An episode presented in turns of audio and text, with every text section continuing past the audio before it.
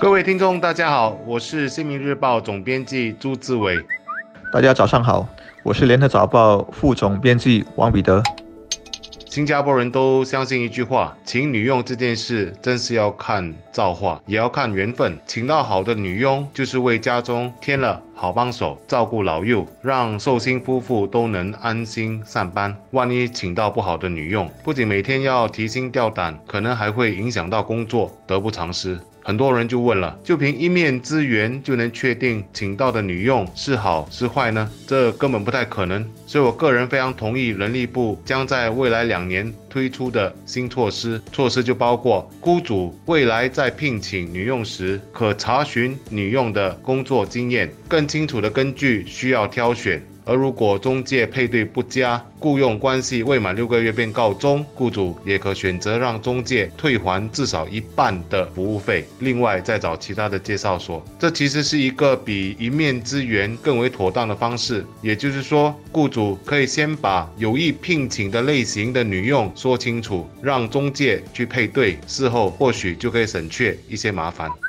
这个刚宣布的措施出发点肯定是好的，就是希望通过收集以及提供雇主更多的有关个别女佣的信息，来增加配对的成功率。现在请女佣只能够靠面试，看对方当下的应对谈吐，看眼缘，当然还有中介的介绍，当中虚虚实实、半真不假，怎么讲都不可能是全部的实情。结果只能够六分靠判断，四分靠运气。明年增加了人力。部的这个第三方的档案资料作为参考，运气的那部分应该能减少一些吧。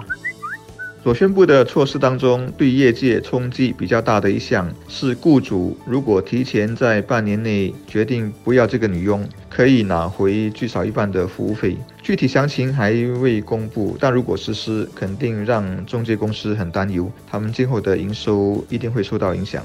那么羊毛出在羊身上，如果逼得一些业者提高收费来弥补的话，最后承担的还是上门找女佣的雇主。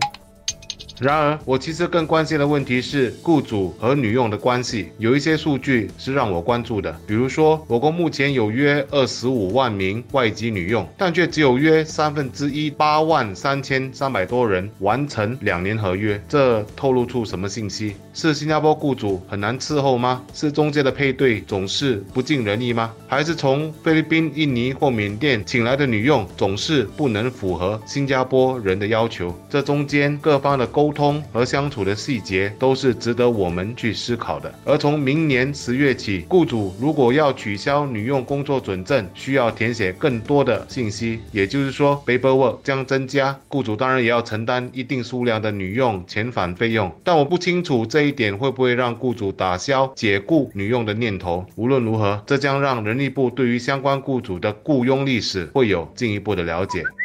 雇主不要一个女佣，背后原因很多，有时不是中介所能掌控的。包括我之前提到的，很多时候和女佣的关系搞不好，错的一方本来就是雇主。我们必须承认，一百种米养一百种人，太挑剔、太不讲理的雇主是很多的。报道就提到，去年在一年内换掉超过五个女佣的雇主就有大约两百五十个。两百五十个是多是少，见仁见智。但有人偏偏就是很难满足，换掉三个、四个女佣的，肯定大有人在。会不会因为可以根据以后的新条例？拿回一些服务费，而导致雇主更挑剔呢？当局提供更多的女佣资料，提高了配对成功率，会不会因为一部分雇主动不动就退掉女佣，而把好的效果给抵消掉呢？这是当局、业者和利益相关团体等等必须好好研究的。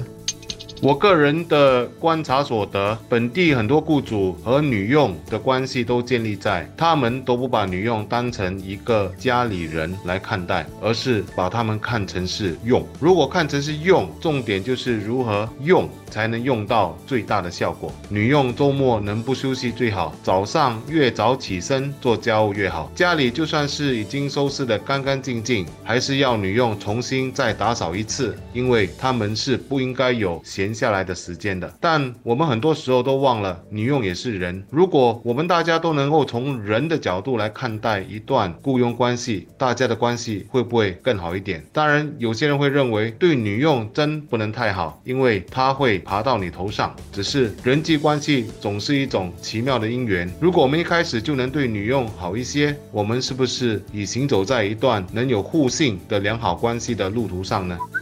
说到底，人和人相处不容易，更何况是来自不同出身、生活经验、文化背景的两个人，一定的包容是必要的。特别是雇主的这一边，毕竟女佣是离乡背景、孤单的一方，是处在绝对弱势地位的。雇主如果不能体谅、宽厚一点，或者做到最起码的把人当人看待，那结局就很可能是不欢而散。一个女佣不能在一个雇主家庭把合约期做完，错也许在女佣，是她有不理想的地方，但我们的新加坡雇主也应该扪心自问：我或者我的家人是不是也负有一定的责任？是不是我们本身就不是一个好的雇主？我想趁着这个人力部新措施的推出，这个自我提醒是挺合适的。